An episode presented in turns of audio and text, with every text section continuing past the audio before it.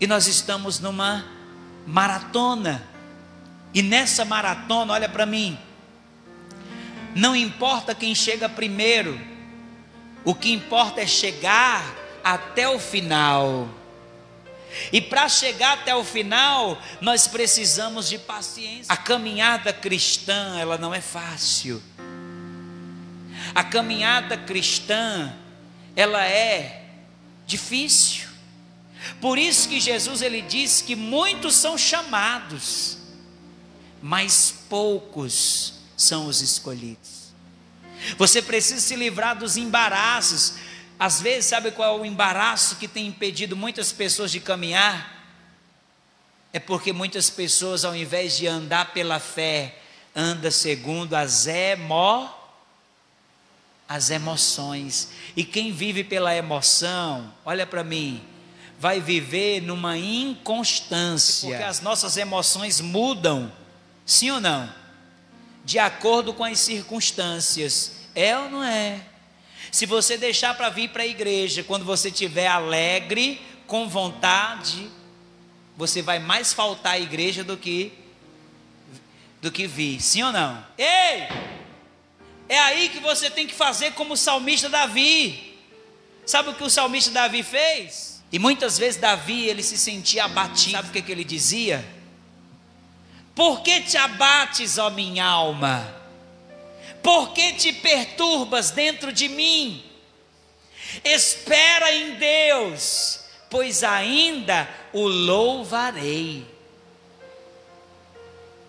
O que que significa isso? Ele estava ó assumindo o controle da sua alma não era a alma que estava dominando ele, porque quando a alma domina a minha vida, eu vou ser uma pessoa emotiva e eu vou sempre ficar nessa inconstância por causa das emoções. É assim uma pessoa que vive pela fé. Ela está sangrando, mas ela vem para, ela adora. Como Paulo e Silas lá na lá na prisão, eles estavam com o as costas cheias de hematomas, as mãos e os pés amarrados. Mas Paulo disse: Ô Silas, você canta e eu louvo. Eles cantavam e louvavam mesmo com as costas cheias de feridas, porque eles não viviam pelas circunstâncias, mas pela fé. E a fé não é um sentimento uma das principais coisas que o cristão ele precisa ter, se ele deseja chegar até o fim da caminhada, ele precisa ter paciência. Ei, meu amado, tenha paciência. Tenha paciência, não se precipite. Eu sei que muitas vezes a situação ela é difícil, ela é complicada. E muitas vezes nós somos tentados a querer dar um jeitinho, sim ou não? Era isso que o diabo estava falando para Jesus. Para Jesus dar um jeitinho, ó. Mas Jesus, ele não vai seguir a sugestão do diabo, ele vai esperar em Deus. Ele vai fazer o quê?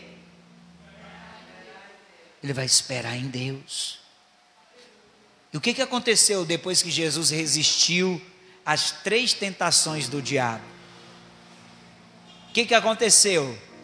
Os anjos de Deus vieram e o serviram. Ei, se você tiver paciência e esperar no Senhor, e não se precipitar, e não ficar dando ouvidos à voz do diabo, o Senhor vai trazer sobre a tua vida a provisão, Ele vai abrir portas, Ele vai fazer os anjos dos céus trazerem bênçãos para você. O teu foco não tem que ser as circunstâncias, os problemas. O teu foco não tem que ser aqui na terra. Olha para mim. O teu foco não tem que ser aqui na terra, o teu foco tem que ser, ó, lá na glória. Amém. O que faz um corredor de uma maratona ele chegar até o fim é quando ele está focado em receber o que? A medalha de ouro. É ou não é? Ei, se você perseverar até o fim, se você perseverar até o fim, a palavra diz que o Senhor tem preparado para aquele que perseverar a coroa da vida eterna.